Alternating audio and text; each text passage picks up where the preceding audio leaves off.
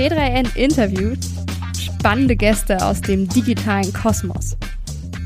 Hallo und herzlich willkommen zum T3N Interview Podcast. Mein Name ist Tobias Weidemann, ich bin Redakteur bei T3N und unser heutiger Gast ist Paul Heimann. Er verantwortet eine der reichweitenstärksten Plattformen in Deutschland, kleinanzeigen.de. Paul, herzlich willkommen erstmal. Hi Tobias, freut mich hier zu sein. Paul, du bist seit über zehn Jahren bei, ja, ich sag's jetzt nochmal, eBay Kleinanzeigen. eBay ist es nicht mehr, es ist jetzt kleinanzeigen.de. Jetzt hast du den klangvollen Titel CEO Kleinanzeigen und Head of Recommerce Vertical at, at Adevinta. Mhm. Wer steckt hinter Adevinta? Ähm, äh, schöne Einstiegsfrage, genau. Also Adevinta ist ein norwegischer Konzern, gehörte ehemals zu Schibsted, also so ein großes Medienhaus in, in Norwegen und äh, die haben irgendwann ihre Online-Sparte, sie waren äh, ähnlich wie auch andere Verlage, haben sie irgendwann das Kleinanzeigengeschäft für sich entdeckt und Schibsted hat dann irgendwann eine Ausgründung gemacht, Adewinter. Äh, Adewinter ist seitdem ein eigenständiger, börsennotierter Konzern, der im Prinzip vollumfänglich auf Online-Kleinanzeigen fokussiert ist. Und da gehört eben seit paar Jahren auch Kleinanzeigen dazu, beziehungsweise auch über Kleinanzeigen hinaus. Das, was früher die eBay Classifieds Group gewesen ist, zu der zum Beispiel auch noch mobile.de gehört oder Marktplatz in, in Holland, die alle sind gemeinsam gewechselt zu, zum Konzern Adventa. Und da sind wir jetzt Teil davon. Hm. Drei Jahre ungefähr ist das her, dass da eine relativ ja, ich sag mal, spektakuläre Übernahme mit Bieterschlacht und was letzte Preis und alles Mögliche war. Neun Milliarden war der, neun Milliarden US-Dollar war der Preis, der kolportiert wurde. Mobile.de war dabei. Es haben einige mitgeboten. Was hat sich denn durch Adewinter für euch geändert? Ihr wart lange bei eBay, ihr wart bei eBay immer so ein bisschen was Besonderes, hervorgegangen seinerzeit aus Kijiji und dann irgendwie über die Jahre einfach nochmal so ein Paralleluniversum gewesen. Ja, das stimmt. Auf jeden Fall ein Paralleluniversum in eBay-Kontext, ein sehr erfolgreiches Paralleluniversum. Wir sind ja gerade in Deutschland sehr stark gewachsen, waren aber trotzdem natürlich im eBay-Kosmos nie, sage ich mal, Teil des Kerngeschäftes. eBay ist natürlich überwiegend das, was wir als eBay.com oder eBay.de kennen, auch zum größten Teil ja eigentlich vergleichbar zu Amazon. Also da geht's ja viel um gewerbliche Händler, da geht's viel auch um Neuware. Und in dem Umfeld waren eben die Kleinanzeigen immer eher ein Randgeschäft. Und das ist, hat sich natürlich, das ist die größte Änderung jetzt im Vergleich zu Ade Winter. Es ist eben ein Konzern, der überhaupt gar nichts anderes macht als das und entsprechend natürlich zum einen, sag mal, die Investitionsbereitschaft eine andere ist, weil wir eben heute einer der relevantesten Märkte mitten im Kerngeschäft sind.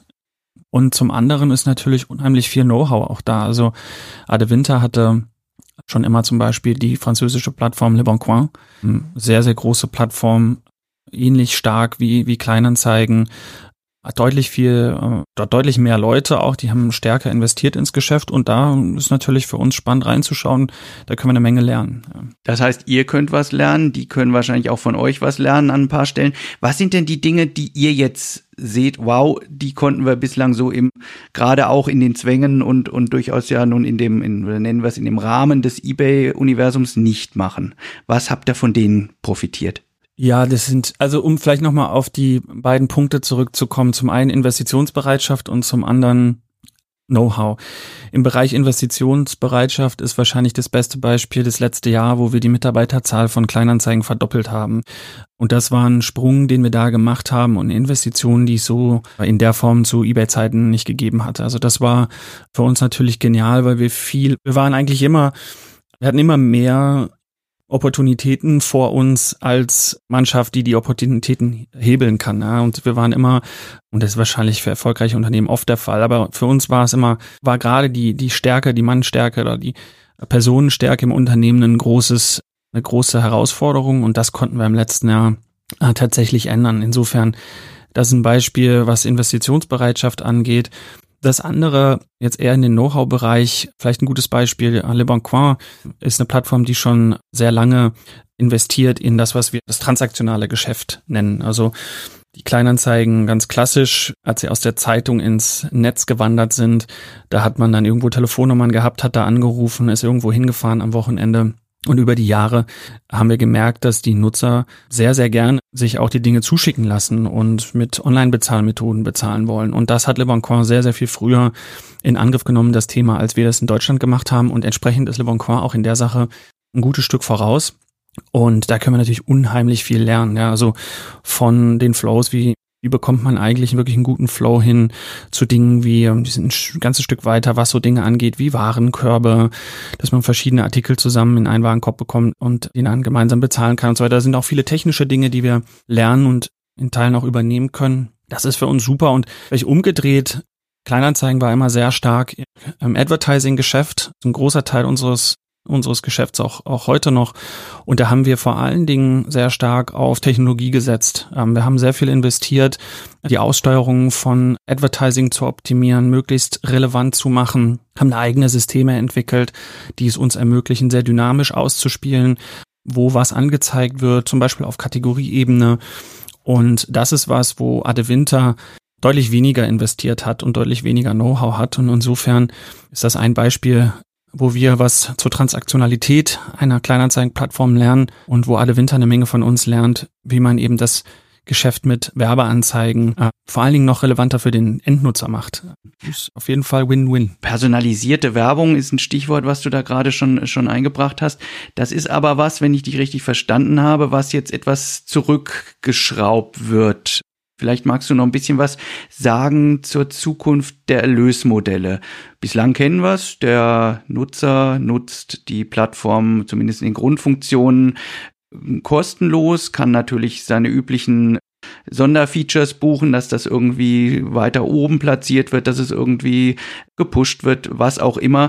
Wird das dabei bleiben oder sind das auch Dinge, die zur Diskussion stehen, dass der Endkunde zahlt. Auf gar keinen Fall. Also die, der Kern von Kleinanzeigen, der, der war schon immer und wird auch bleiben, dass Personen wie du und ich, Privatpersonen, kostenlos handeln können. Das, was wir an Angeboten machen, sind immer freiwillige Zusatzangebote.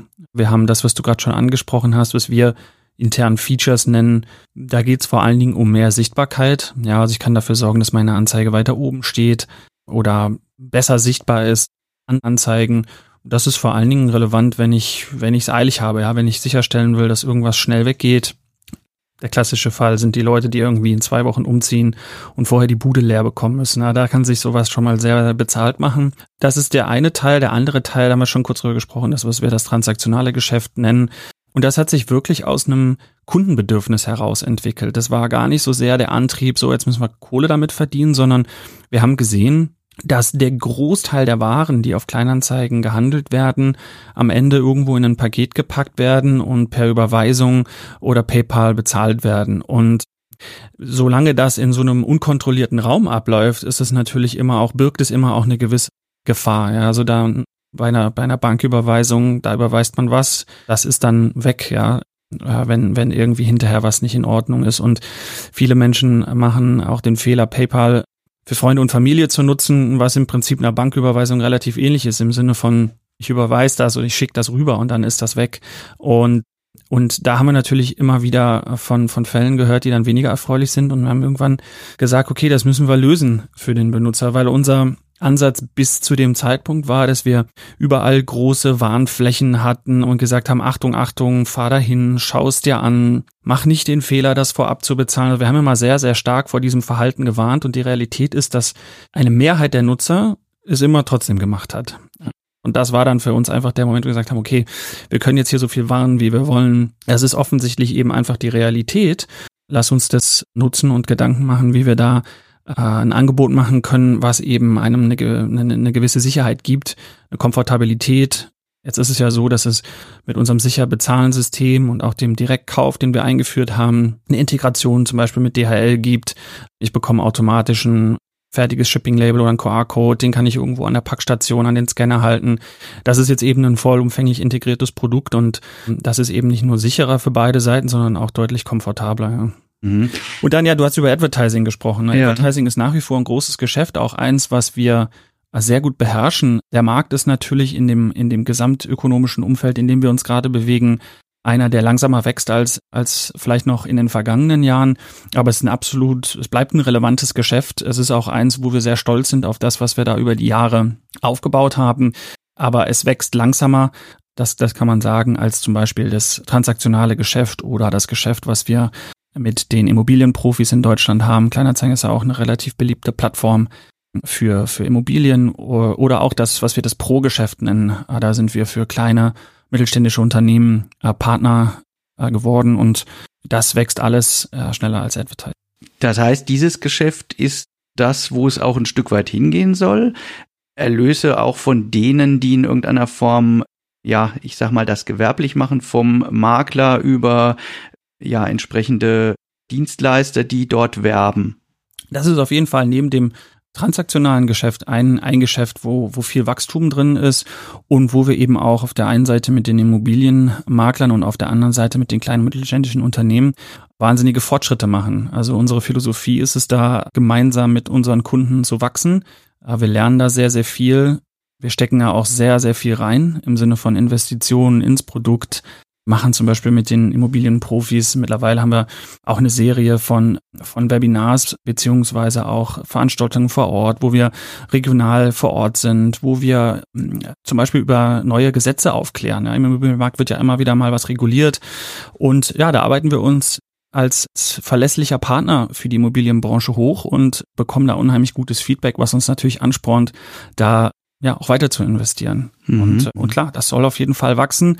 Aber das soll eben immer Hand in Hand wachsen. Ja. Also unser Anspruch ist da gemeinsam mit unseren Kunden zu wachsen und das gelingt uns bisher unheimlich gut. Ja, ja welche Geschäftsfelder seht ihr denn außer den Immobilienmaklern dann noch, die für euch relevant sind und die, ich sag mal, mehr Umsatz versprechen als jetzt beispielsweise mal der, der, ja, der kleine Privatnutzer, der da irgendwie zwei Euro fürs Pushen ausgibt? Naja, das eine ist das 2 Euro fürs Pushen, was der Privatnutzer ausgibt. Das andere ist eben, wenn er das, wenn er unsere sicher bezahlen Funktion okay. nutzt, dann äh, ja, bekommen wir eine, eine kleine Provision, die, die wir uns dafür nehmen, dass wir es eben sicher und, und komfortabler machen. Ähm, was, was sehr gut wächst. Ansonsten das Pro-Geschäft, was ich eben schon mal kurz angesprochen habe, wo wir mit kleinen mittelständischen Unternehmen arbeiten, das geht wirklich tatsächlich durch alle Kategorien mehr oder weniger durch. Also es ist ein sehr diverses Produkt im Sinne von, da sind kleine Second-Hand-Shops dabei, da sind Fahrradläden dabei, die teilweise auch in kleinen Serie Fahrräder fertigen. Da sind aber auch zum Beispiel größere Unternehmen dabei, die Elektronik reparieren, weiß ich nicht, im großen Stil ältere Waschmaschinen ankaufen, die reparieren, wieder fit machen, verkaufen. Da sind aber auch Kunden zum Beispiel aus dem Jobsegment drin. Und wenn ich Jobs sage, meine ich äh, Unternehmen, die auf Kleinanzeigen, was wir in den meisten Fällen Blue-Collar-Jobs anbieten. Also Beispiel, wenn ich jetzt Rewe bin und ich brauche Fahrer für den Lieferdienst oder ich brauche Menschen, die beim Regale einräumen helfen, dann ist das was, was auf Kleinanzeigen extrem gut funktioniert und die nutzen unser Pro-Produkt auch gerne. Also du siehst, das ist eine sehr, sehr große Bandbreite und wir subsumieren das alles unter Pro, aber da stecken sehr unterschiedliche Kunden drin, sehr unterschiedliche Märkte, die auch sehr unterschiedlich wachsen und sich bewegen. Und das ist ein, ein hochspannendes Produkt, wo wir natürlich immer mehr reinschauen, wie können wir jetzt einzelnen Kundengruppen auch noch gerechter werden. Pro ist sozusagen, sozusagen entstanden als ein Produkt, was durch alle Kategorien hindurchgeht und professionellen oder gewerblichen Anbietern Sichtbarkeit verschafft, eine gewisse Effizienz auf der Plattform auch bringt. Und ähm, jetzt sehen wir, dass das zum Beispiel für Firmen sehr relevant ist, die Jobs anbieten. Und natürlich stellen wir uns dann die Frage, okay, was können wir mit dem Pro-Produkt eigentlich noch machen, um speziell diesem Kundenkreis zu helfen? Insofern, das ist durchaus was, wo wir reinschauen und wo wir uns überlegen, was wir da noch machen können, um, um Pro noch relevanter zu machen für die Kunden aus dem Jobs-Bereich. Das heißt, irgendwo angesiedelt zwischen dem, was früher eine Tageszeitung mit abdecken konnte, und dem, was man so unter Schaufenster für den, für den lokalen Handel vor Ort subsumieren kann. Ja, durchaus. Ich habe insgesamt irgendwie den Eindruck, dass der Abschied von eBay für beide Partner so ein bisschen, ich nenne es mal, die Beißhemmung beseitigt hat. Ich meine, ich sehe einerseits, dass eBay den Privatnutzern die Gebühren erlässt. Ich sehe andererseits bei euch die Direktkaufangebote, die transaktionalen Dinge, die du schon geschildert hast, ist da irgendwo ein, ja, ich sag mal, ich will nicht sagen Damm gebrochen, aber muss man auf bestimmte Dinge weniger Rücksicht nehmen jetzt? Nein, gar nicht. Was vielleicht wichtig zu wissen ist, ist, dass wir, also zumindest von unserer Seite aus nicht, wir haben ja, ja, das transaktionale Geschäft, das haben wir tatsächlich eingeführt, als wir noch Teil von eBay waren. Mhm. Das ist, da sind wir schon, da arbeiten wir schon länger dran. Insofern ist das jetzt nichts, was irgendwie, keine Ahnung, am Stichtag, wo, wo wir Teil der Adewinter-Gruppe geworden sind, haben wir irgendwie 50 Features ausgerollt, die wir vorher nicht ausrollen durften oder sowas. Das, das hat es gar nicht gegeben. Nee, nee, das war schon lange in, in Arbeit und war auch schon live. Und auch unsere Zusammenarbeit zum Beispiel mit gewerblichen Händlern dann eben bisschen in einem anderen Kontext als eBay, die gab es auch schon vorher. Also unser Geschäftsmodell hat jetzt keinen großen Wandel erfahren, seitdem wir nicht mehr Teil von, von eBay sind, sondern eher zurück zu dem, was ich eben schon gesagt habe. Es hat sich vor allen Dingen die Investitionsbereitschaft geändert und auch die Geschwindigkeit, mit der wir Dinge voranbringen können, hat sich geändert, aber die Themenfelder sind dieselben geblieben auf unserer Seite. Nun hat ja über die Jahre jetzt ein längeres Zusammenwachsen, Annähern äh, stattgefunden, aber es gab den großen Tag, Mitte Juni war es, glaube ich, wo ihr mit großem, großer Kampagne und neuem, neuem Logo, neuer Brand gestartet seid ich stelle mir vor, das war jetzt zwar einerseits der berühmte rote Button, der gedrückt wurde, aber letzten Endes ja doch viel, was im Vorfeld da lief. Wie waren denn da so eure Erfahrungen? Was hat geklappt, was hat nicht so geklappt? Ähm, also generell, genau, das hast du jetzt schon so ein bisschen angedeutet, natürlich ein Riesenprojekt. Also du nimmst so eine, wie sagen wir, Household Brand, die eigentlich jeder irgendwie kennt und veränderst die.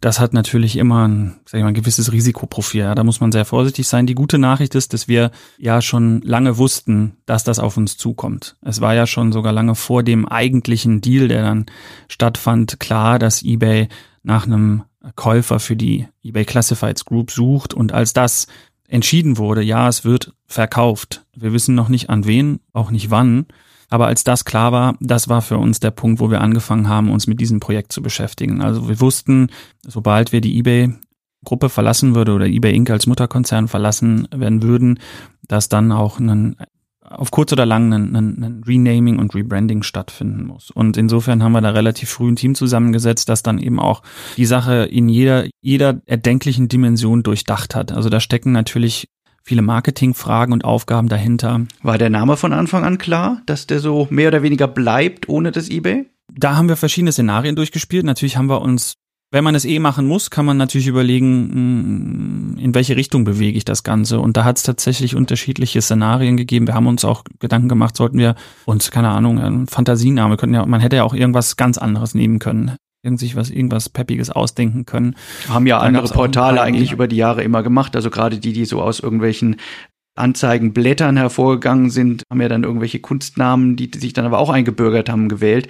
Aber Kleinanzeigen ist natürlich irgendwo schon, ja, ich sag mal, der Gattungsbegriff wie Tempo. Genau, da, da sprichst du eigentlich auch genau schon den Punkt an, der uns dann auch dazu bewogen hat, einfach bei dem zu bleiben, was wir sind. Also es war ja schon immer so, dass viele Leute Kleinanzeigen einfach Kleinanzeigen genannt haben. Also mhm. wir haben vor allen Dingen da auch existierendes Benutzerverhalten und Feedback einfach aufgenommen. Wir haben mit Nutzern gesprochen und gelernt, dass viele Menschen weil natürlich das Wort eBay Kleinanzeigen irgendwo auch ein bisschen sperrig ist, haben viele Menschen sowieso schon immer Kleinanzeigen zu uns gesagt. Und wir haben den Wert nicht drin gesehen, uns jetzt irgendeinen Kunstnamen auszudenken, weil das eben, wie du schon sagst, ne, wir sind das Tempo der Taschentücher und das ist eine Position, auf die wir, die wir, die wir gut finden und auf die wir stolz sind. Insofern ging es eben auch darum, das einfach nach vorne weiterzutragen. es war auch ein bisschen ein Statement Richtung Richtung unserer Nutzer. Ja, also wir wir sind wir sind neuer und moderner aufgetreten, haben auch ein paar Dinge für uns festgezurrt. Wer wollen wir sein, wer wollen wir nicht sein in dem neuen Markenauftritt. Aber was uns eben auch wichtig war, ist zu sagen, im Kern bleiben wir, wer wir sind. Wir haben die User Experience ist die gleiche geblieben. Alle Einstellungen, gespeicherten Suchen, Nachrichten, alles ist da geblieben. Man musste sich nicht neu einloggen. Wir wollten eben auch ein gewisses Zeichen der Kontinuität setzen und natürlich auch die Kunden nicht, nicht verlieren an der Stelle. SEO-Experten haben ja da schon relativ früh gesehen oder gesagt, dass die Sichtbarkeit zumindest in den ersten Tagen abgenommen hat. Was war da los? Ich meine, der Begriff Kleinanzeigen war prinzipiell gesetzt. Auf das Keyword wart ihr abonniert. Warum hat das so lange gedauert, bis es dann wieder bis es dann wieder die volle Sichtbarkeit hatte? Oder wie ist die jetzt heute? Ja, das war, das, das haben wir mit einem ich sag mal, gewissen Schmunzeln beobachtet. Da gab es auf LinkedIn einige große Threads und Diskussionen von, äh, von, von allen möglichen SEO-Experten, was natürlich erstmal für uns eine Ehre ist, dass sich so viele Leute damit auseinandersetzen, aber es ist natürlich auch ein Ereignis, was eher ungewöhnlich ist. Ja, das ist eine der sichtbarsten Seiten im deutschsprachigen Bereich. Die Domain ändert, ist jetzt eher eine Ausnahme und deshalb natürlich super spannend für die Szene darauf zu schauen. Jetzt gibt es ja natürlich einige Tools, die man sich dann anschaut, irgendwie Systrix und was es da so alles gibt, um solche Dinge zu beobachten. Tatsächlich ist SEO-seitig jeder einzelne Schritt ganz exakt genau so gelaufen, wie wir uns das vorgestellt haben. Also es okay. war, es war immer wieder zu lesen von verschiedensten Weltuntergangsszenarien, die proklamiert wurden und wir haben uns da immer relativ, wir haben es immer gelesen. Ich glaube, teilweise hat unser SEO-Manager Kabir auch darauf reagiert auf LinkedIn, aber tatsächlich war es, äh, haben wir es mit einem gewissen Schmunzeln beobachtet, was da in der Szene passiert ist, weil tatsächlich ist es sehr, sehr gut gelaufen. Also was vielleicht wichtig zu wissen ist, ist eine Seite wie eBay Kleinanzeigen.de, die hat natürlich Millionen von Seiten im, im Google-Index. Und wenn man dann den Google-Bot irgendwann anfängt, anfängt, auf eine andere Domain zu stupsen, dann ist das nicht so, dass der innerhalb von zehn Minuten diese Millionen von Seiten durchforstet, sagt, alles klar, ich verstanden, ihr seid jetzt woanders, takt, schmeißt alles aus von der alten Domain raus, nimmt alles für die neue Domain rein, sondern das ist ein Prozess, der eben mit unheimlich viel Crawling-Aufwand einhergeht und das dauert einfach. Und was man wissen muss, ist, dass die Sichtbarkeit für unser Unternehmen sich im Moment daraus zusammensetzt, wie sichtbar die alte Domain ist, die immer noch da ist, die auch immer noch sichtbar ist und wie sichtbar die neue ist. Und wenn man das aufsummiert, hat man im Prinzip die Gesamtsichtbarkeit und da stehen wir jetzt besser da als vorher. Insofern, in Summe ist das bisher positiv.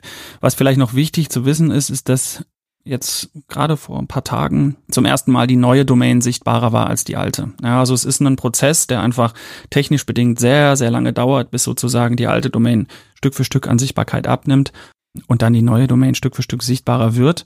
Und tatsächlich haben wir das aber genauso erwartet und tatsächlich läuft es genauso ab, wie wir das prognostiziert haben. Und wenn man auf die Kernmetriken schaut, die für uns super wichtig sind, Sachen wie Visits, Pageviews, also wirklich der Traffic, der dann auch bei uns ankommt, da liegen wir in, da haben wir zu Beginn des Projektes drei Szenarien modelliert, wie wir uns vorstellen, dass das ähm, ausgehen könnte.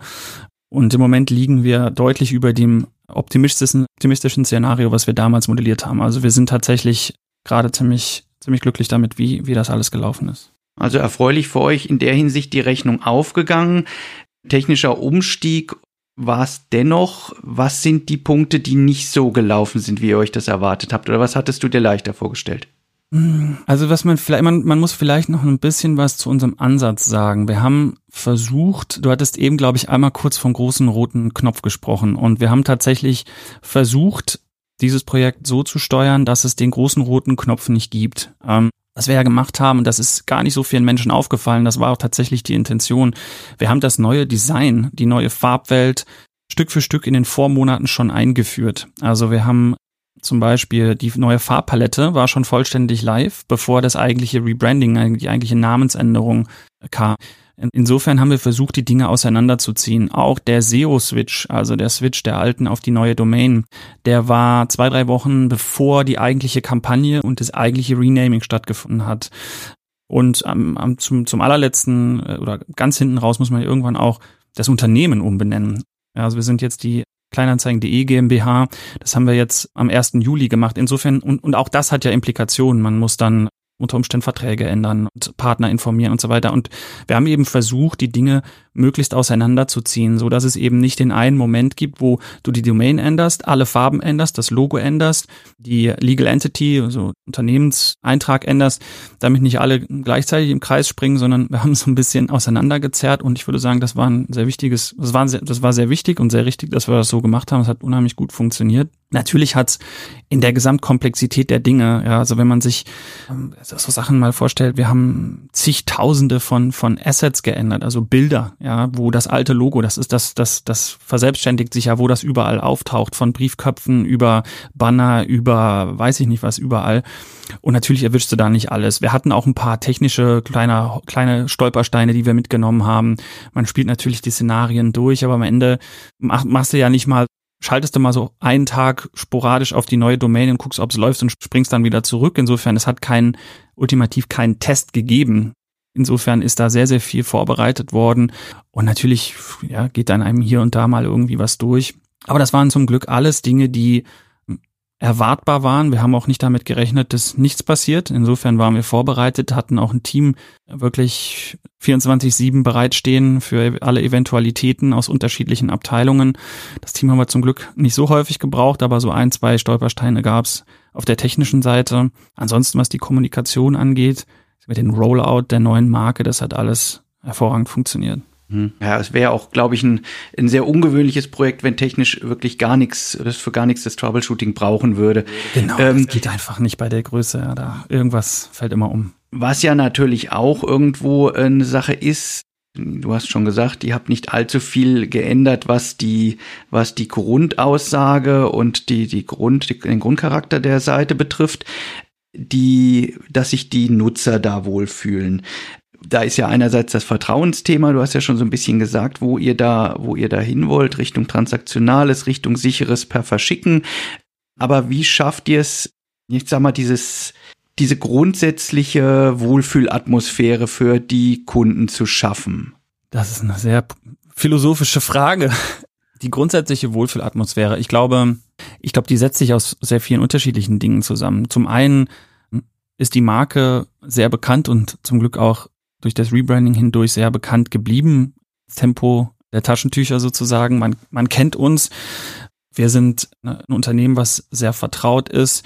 Wir sind auch ein Unternehmen, was zumindest aus unserer Sicht für die richtigen Dinge steht. Wir versuchen ja mit dem, was wir anbieten, eigentlich zwei Dinge zu vereinen, zu ver zusammenzubringen. Und zwar äh, zum einen ist der Gebrauchtkauf natürlich was, was der Umwelt hilft, ja, weil wenn ich einen Artikel kaufe, der im besten Fall irgendwo in der Nachbarschaft liegt und nicht gebraucht wird, den ich aber brauche, oder im Zweifelsfall fahre ich ein bisschen mit dem Fahrrad oder mit dem Auto oder ich lasse es mir zuschicken, dann ist das immer noch deutlich besser, als wenn ich das irgendwo im E-Commerce kaufe und über lange Lieferwege aus Südostasien über die Ozeane schicken lasse, in die Häfen von Europa und so weiter. Ja. Insofern glauben wir, dass wir zum einen ein, Modell anbieten, was zirkulärer ist und was besser ist für die Umwelt. Und zum anderen bieten wir eine Plattform an, auf der es wahnsinnig gute Deals gibt einfach. Also du kriegst auf Kleinanzeigen natürlich die Dinge in der aller Regel zu einem besseren Kurs als fast überall anders. Und das ist für uns die, die, die super spannender Mix und auch ein insofern besonderer Mix, als dass, wenn ich mich in anderen Lebenslagen für eine, sag ich mal, ökologisch bessere Alternative entscheide, ich sage jetzt mal grünen Strom versus regulären Strom, dann zahle ich eigentlich immer drauf. Ja, also in den meisten Fällen ist das Richtige für den Planeten zu tun, in Anführungszeichen, auch mit einem höheren Kosteneinsatz verbunden. Und das ist halt im Gebrauchtkauf nicht so. Ich tue was, was gut ist fürs Portemonnaie und gut ist für den, für den Planeten. Und das ist ein bisschen auch die Kernaussage, die, die wir versucht haben, in unserem Rebranding mit einfließen zu lassen. Und das ist was, was einfach super gut resoniert. Das ist sehr handhabbar oder sehr, sehr nahbar, sehr verständlich für Leute. Das Feedback auch war sehr, sehr stark, was wir da zum Rebranding bekommen haben. Und dann ist eben Kleinanzeigen auch eine Plattform für Persönliches. Menschen haben einen persönlichen Bezug zu der Plattform. Es gibt unzählige Menschen, die sich über Kleinanzeigen kennengelernt haben. Wir sind eben keine anonyme E-Commerce-Plattform, ja, wo niemand mit niemandem redet, sondern wir sind eben ein Marktplatz, ja, so ein bisschen die digitale Variante dessen, was im Mittelalter vielleicht auf dem, auf dem, auf dem Dorfplatz stattgefunden hat, ja. Und insofern haben wir eben auch ein Gesicht, ja. Wir sind nicht, wir sind nicht so äh, anonym und wenig nahbar, wie vielleicht der ein oder andere E-Commerce-Player das ist, sondern bei uns erlebt man Dinge und ja, immer wieder auch mal vielleicht Dinge, die weniger erfreulich sind, aber doch zum, zum allergrößten Teil sehr positive Geschichten. Es gibt Pärchen, die heute drei Kinder haben, die sich auf Kleinanzeigen kennengelernt hat, haben, als sie bei ihm einen Schrank abgeholt hat und so weiter. Wir haben tolle Geschichten auch über die Jahre erlebt. Natürlich auch immer mal wieder skurrile Sachen. Ne? Ich erinnere mich dran, als das Riesensegelschiff, was aus der Becks-Werbung bekannt ist, auf Kleinanzeigen, ich glaube, für über drei Millionen verkauft wurde und so Geschichten. Oder eine alte Eisenbahntrasse komplett ich glaube, es war im Harz, die auf Kleinanzeigen verkauft wurde. Also so Sachen, die, die gibt's einfach nur auf Kleinanzeigen und da assoziiert eben, assoziiert eben jeder so, so seine Geschichten mit dem Unternehmen. Wobei ihr ja durchaus anders als auf dem Dorfplatz auch manchmal recht rüde Zeitgenossen auf der, auf der Plattform habt. Wie geht ihr denn damit um und was, was tut ihr, um die, ich sag mal, auszusortieren? Dass für die Kunden, die einfach nett miteinander handeln wollen, das Einkaufserlebnis angenehm bleibt zwischen Menschen? Ähm, Du hast natürlich auf, auf dem Dorfplatz auch schon im Mittelalter nette und weniger nette Menschen gehabt. Das ist einfach Teil, ich denke mal, das ist einfach Teil von, von, von Menschen, von Menschsein. Da wird man immer mal Leute treffen, die man äh, vielleicht sympathischer findet und solche, die man weniger sympathisch findet. Also ein bisschen was davon ist einfach im, im, in der Natur der Sache. Und das ist auch okay so. Jetzt gibt's natürlich, ähm, und das muss man, das, ne, es gibt nette Menschen und Arschlöcher, ist sozusagen die Aussage, die das andere ist Online-Kriminalität. Ja, das ist das, was uns natürlich ein großer Dorn im Auge ist. Und nicht, dass uns unfreundliche Nutzer nicht interessieren würden. Da machen wir auch viele Dinge. Wir haben Bewertungen, man kann Nutzer einordnen und in, in, in Fällen, wo Menschen zu weit gehen, ohne dass sie kriminell werden, sperren wir auch Benutzerkonten. Das, das kommt natürlich auch vor. Das, was natürlich der größere Dorn im Auge ist, ist Online-Kriminalität, das leider, und das ist auch ein Phänomen, das über Kleinanzeigen hinaus natürlich relevant ist, ist Online-Kriminalität ist ein leider sehr stark wachsender Markt insgesamt äh, und auch nicht nur in Deutschland, sondern weltweit. Und ähm, auch das, was wir an Strafverfolgungsmechanismen äh, haben, ist für die, für das Wachstum, was da stattfindet und die Professionalisierung der Online-Kriminalität, die da stattfindet, äh, nicht ausgerüstet. Ja, das ist auch Feedback, was wir immer wieder von Polizeibehörden hören oder von, von Staatsanwaltschaften oder auch vom Bundeskriminalamt, dass ja, da eine so schnelle Bewegung stattfindet, bei der es sehr schwer ist, da mitzuhalten. Und entsprechend sind wir als Plattformbetreiber natürlich gefragt. Wir machen da sehr, sehr viel. Wir investieren tatsächlich auch schon seit vielen, vielen Jahren in das Thema.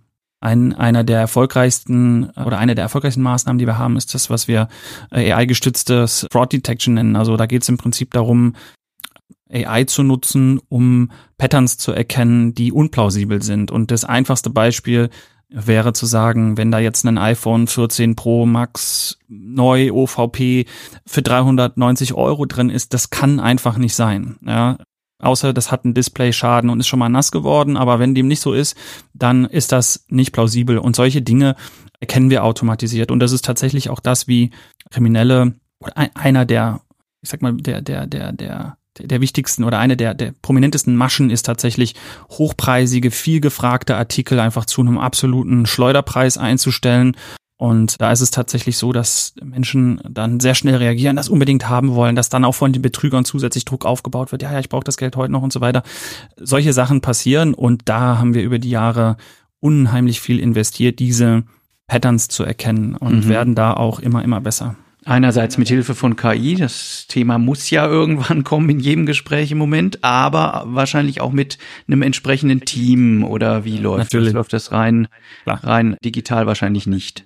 Nein, also beides, äh, das geht, da greifen Mensch und Maschine Hand in Hand sozusagen. Natürlich kann äh, die KI und die, das Thema, das, das basiert schon auf AI seit Jahren. Also KI ist ja auch nichts Neues. Es ist jetzt in einer anderen Form sichtbar und zugänglich geworden, aber dass die, viele der Algorithmen, viele der Methodiken, die es da gibt, gibt's ja seit Jahren und die nutzen wir auch schon seit Jahren. Also wir sind da jetzt nicht auf irgendeinen Hype aufgesprungen, sondern nutzen das Thema tatsächlich schon lange. Und der Mensch spielt insofern eine große Rolle, als dass er die Maschine natürlich auch trainiert. Also ein Beispiel ist es, wenn die, die Maschine errechnet im Prinzip eine, eine Wahrscheinlichkeit, mit der sie davon ausgeht, dass eine Anzeige einen betrügerischen Hintergrund hat. Und wenn sie jetzt erkennt, dass es ein iPhone 14 Pro OVP nagelneu für 399 Euro ist, dann weiß die Maschine sofort, okay, das kann nicht sein, hat eine hohe Wahrscheinlichkeit und ab einem bestimmten Wahrscheinlichkeitswert geht diese Anzeige nie auf die Plattform live. Jetzt gibt's aber auch Anzeigen, wo die Maschine vielleicht nicht erkennen kann, dass das iPhone Kratzer hat oder nass war oder wie auch immer. Und wenn die Maschine sich unsicher ist, dann wird es eben einem Team vorgelegt, was dann wirklich,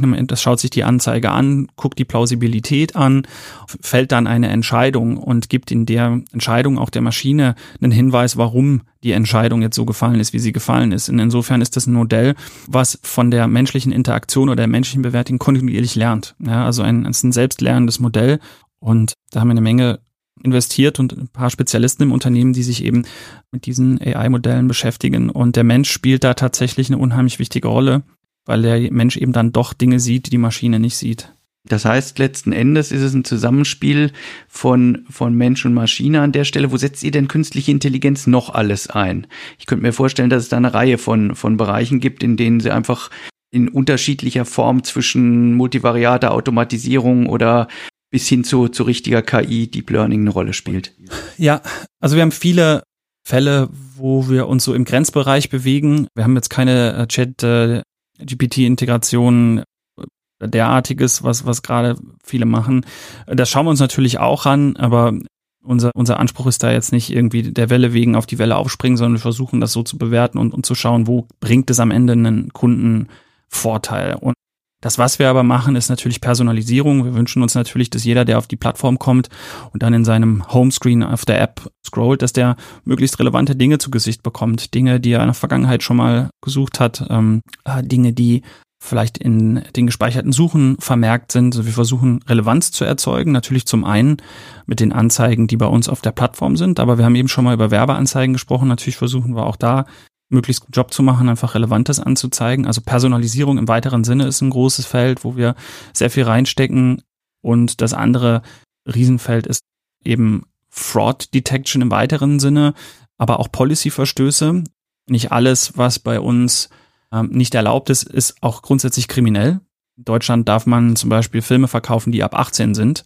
Das ist nicht per se verboten. Das wollen wir aber auf Kleinanzeigen nicht haben. Also auch diese Zwischenbereiche zu erkennen. Das ist zwar erlaubt und nicht kriminell, ist aber trotzdem was, was wir uns auf der Plattform nicht wünschen. Das sind Dinge, wo wir KI-Modelle einsetzen. Ja, also die zwei großen, die zwei großen Hebel sind Personalisierung im, im weitesten oder weiteren Sinne und das andere ist ähm, Erkennung von, von Fraud oder Policy-Verstößen. Okay.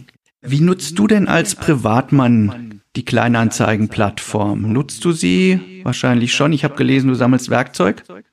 Ja, das was, umgesprochen. Was, was waren denn die letzten Dinge, die du so erlebt ähm, hast? Das letzte war ein Hobel. Ich habe einen Hobel gekauft. Also ich bin tatsächlich Powernutzer. Ich verkaufe auf viel. Also ich habe gerade, ich habe letztes Wochenende einen halben Big Bag 8 bis 11er Pflastersteine verkauft und Rasenkantensteine aus Natursteinen, die wir nicht mehr brauchten. Die haben wir, wir haben einen Weg also unseren gepflasterten Weg aufgelöst im Garten und äh, die Sachen verkauft, war übrigens genial. Mein Preis war auch vielleicht ein bisschen zu gut, das habe ich leider erst im Nachhinein realisiert, aber ich habe es eingestellt und eine Stunde später kam jemand und hat es abgeholt. Klassische ähm, Direktabholung, nichts zum ja. Verschicken. Nein, nein, nein. Und ja, und so, ein, so eine halbe Tonne Steine zu verschicken, ist auch eher schwierig. Das, das war mein Verkaufserlebnis. Gerade versuche ich noch Reste von einer, von Dämm, Trennwandplatten loszuwerden, also von Dämmung. Das läuft noch nicht so gut. Ich glaube, da habe ich jetzt getrieben durch die Steine zu ambitionierte Preisvorstellungen entwickelt. Und gekauft habe ich tatsächlich einen, einen Hobel, kürzlich einen Elektrohobel, weil ich einen alten Gartentisch restaurieren wollte, also relativ alten. Ja, ich bin auf jeden Fall Power-User und bewege mich viel so in dem, was wir Home and Garden nennen. Werkzeuge, Artikel für den Garten, für die Werkstatt. Das ist, das ist meine Welt. Mhm. Also du kommst zumindest dazu, die Sachen einzustellen, weil bei uns ist es eher so, dass wir jede Menge Kindersachen haben, die mal irgendwie den Keller und den Dachboden füllen, aber man kommt irgendwie dann doch nicht ausreichend dazu, im Alltag die Sachen einzustellen. Aber ja, da ist was dran. Das ist immer eine. Bei den inneren Schweinehund muss man überwinden. Und da kommt man auch wieder zurück zu dem gut fürs Portemonnaie, gut für den Planeten. Es macht einfach so viel Sinn. Zum einen, mhm. jeder Deutsche hat ja im Mittel einen Haufen Geld zu Hause rumliegen, der einfach ungenutzt ist. Ja? Also es lohnt sich fürs eigene Portemonnaie die Dinge anzugehen und natürlich lohnt es sich auch total, wenn jemand anders die Möglichkeit hat, deine gebrauchten Kinderklamotten zu kaufen, bevor er die irgendwo neu erwirbt. Bei Kinderklamotten, glaube ich, der, der Tipp ist immer, Pakete zu schnüren, gleiche Größen zusammen zu, zu und anstatt jeden Strampler einzeln zu in, inserieren, wirklich zu sagen, hier sind 20 Dinge in Größe 96 oder wie alt deine Kinder auch immer sind. Äh, und das dann zusammenzupacken, das macht es einem etwas leichter auf jeden Fall. Ja, ich glaube, aktuell kommt euch ja dieses ganze Thema Nachhaltigkeit und Gebrauchtmarkt angesichts der relativ schwierigen finanziellen Situation in vielen Haushalten sicherlich, sicherlich zu Pass. Könnt ihr das entsprechend spielen, oder? Ja, also also ein, das, das, das Bewusstsein für Nachhaltigkeit hat sich entwickelt in der Gesellschaft. Das ist, glaube ich, mittlerweile bei jedem angekommen.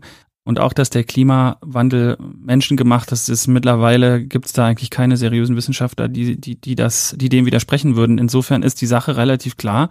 Jetzt löst natürlich Zirkularität im, im Handel das Problem auch nicht vollumfänglich, aber ist natürlich ein super starker Mechanismus, den man hat, ja. Und das ist eben auch sehr leicht zugänglich. Ja. Es ist jetzt nicht wahnsinnig schwierig. Insofern, das Bewusstsein ist da, die Leute machen es gerne. Und ja, was du sagst, ich entweder ich verkaufe was und habe einfach davon ein kleines Einkommen, was, was ich dann entsprechend irgendwo anders reinvestieren kann oder ich kaufe was, weil es günstiger ist. Und ja, die zwei Sachen zusammengebracht machen natürlich Kleinanzeigen super relevant, wobei man dazu sagen muss, wir haben schon Sustainability und Zirkularität gemacht, bevor es cool war, sage ich immer. Ja, also es gibt ja, heute schreibt sich ja jeder irgendwie grün vorne drauf und alle kompensieren ihre CO2-Ausstöße und machen und tun und man kann mittlerweile überall irgendwie Dinge zurückgeben und was weiß ich nicht was. Das machen wir aber schon seit 15 Jahren und mhm. haben auch schon vor 15 Jahren dran geglaubt, dass das der richtige Weg ist. Wenn wir jetzt zum Schluss noch mal einen kleinen Ausblick wagen, du hast schon so ein bisschen gesagt, wo ist es jetzt mit alle Winter hingegangen, aber was werden so die Punkte sein, wenn wir jetzt so gucken, wo wird Kleinanzeigen in drei Jahren, in fünf Jahren stehen? Ich glaube, das letzte, was ich, das erste, was ich gelernt habe in den letzten Jahren, ist fünf Jahre oder drei Jahre nach vorne zu gucken, macht irgendwie echt wenig Sinn mittlerweile. Ich habe immer das Gefühl, dass ist, die Dinge bewegen sich so schnell, äh, dass, dass man, glaube ich, vor allen Dingen agil sein muss. Also mhm. der Moment, wo wir sagen, wir machen jetzt unsere Fünf-Jahres-Strategie, der ist lange vorbei. Weil am, dann machst du sechs Monate lang deine Fünf-Jahres-Strategie und an Tag zwei deiner Fünf-Jahres-Strategie kannst du die schon wieder in die Tonne treten, weil die Welt sich weiter gedreht hat und die Dinge sich verändern. Insofern, wir haben keine Zehn-Jahres-Vision äh, da liegen, was wir machen wollen. Wir wollen, dass Gebrauchtwarenhandel genauso viel Spaß macht, wie Leute das vielleicht aus dem E-Commerce gewöhnt sind, genauso zugänglich, genauso einfach, genauso sicher ist. Ja, wir wollen, das ist die Ambition, die wir haben. Wir wollen eine absolut gleichwertige Alternative zu dem werden, was die Menschen aus dem E-Commerce kennen. Ja, und wir wollen uns mit dem E-Commerce messen. Und für uns ist es tatsächlich auch so, im besten Fall, wenn ich als Privatperson irgendwo da stehe in meinem Garten und sage, Mensch, ich brauche neue Pflastersteine, dass ich dann an dem Moment denke, so jetzt gucke ich erstmal, ob die hier nicht irgendwo schon rumliegen. In meinem Ort, in meiner Stadt, in meinem Bundesland oder wo auch immer. Und erst dann gehe ich hin und kaufe mir die irgendwo neu. Ja, also dass, dass das sozusagen der Standard ist, dass Menschen sich fragen, vielleicht gibt es das ja schon. Und das, das kann man natürlich nicht einfach von irgendwem so verlangen. Ein E-Commerce ist ja deshalb so erfolgreich, weil es eben sau einfach ist und sau gut funktioniert. Und insofern wollen wir das jetzt nicht über die Moralapostel-Schiene von Menschen verlangen, dass sie doch jetzt bitte gefälligst gebraucht kaufen sollen, sondern wir müssen, wir müssen uns da an dem an denjenigen messen, die, die den Standard setzen und das ist E-Commerce und genauso gut muss es sein. Und das ist das, was wir versuchen umzusetzen mit Dingen wie sicher bezahlen, aber auch eben mit relevantem Angebot und relevanter Nachfrage. Ich habe schon von den kleinen mittelständischen Unternehmen gesprochen, die bringen natürlich auch eine super spannende Diversität mit rein, tolle Produkte, handgefertigt, Dinge, die vielleicht Returns sind oder refurbished sind, die super relevant sind. Ja, also auch unsere unsere gewerblichen Kunden einsetzen, da eine Erfahrung zu, zu bieten, die alles abdeckt, was die Menschen brauchen. Und das ist vielleicht auch so das, das letzte. Kleinanzeigen bietet eben für jede Lebenslage zumindest eine Teilantwort. Ja, man kann ja bei uns einen Job finden, ein Haus kaufen, ein Auto kaufen, jeden Monat neue Babykleidung kaufen, wenn die kleinen Kinder wachsen oder sich eben die Pflastersteine holen, wenn man den Garten neu macht. Also insofern, wir versuchen da eben auch mehr abzudecken, als das E-Commerce kann und glauben eben, dass das ja, ein super, super Modell ist. Das ist ein schönes Schlusswort eigentlich schon. Dann sage ich herzlichen Dank für deine Zeit und für die spannenden Insights. Ich sage herzlichen Dank auch an die Hörerinnen und Hörer fürs Zuhören beim T3N Interview Podcast. Alles Gute, bis zum nächsten Mal. Ciao. Danke, Tobias. Ciao.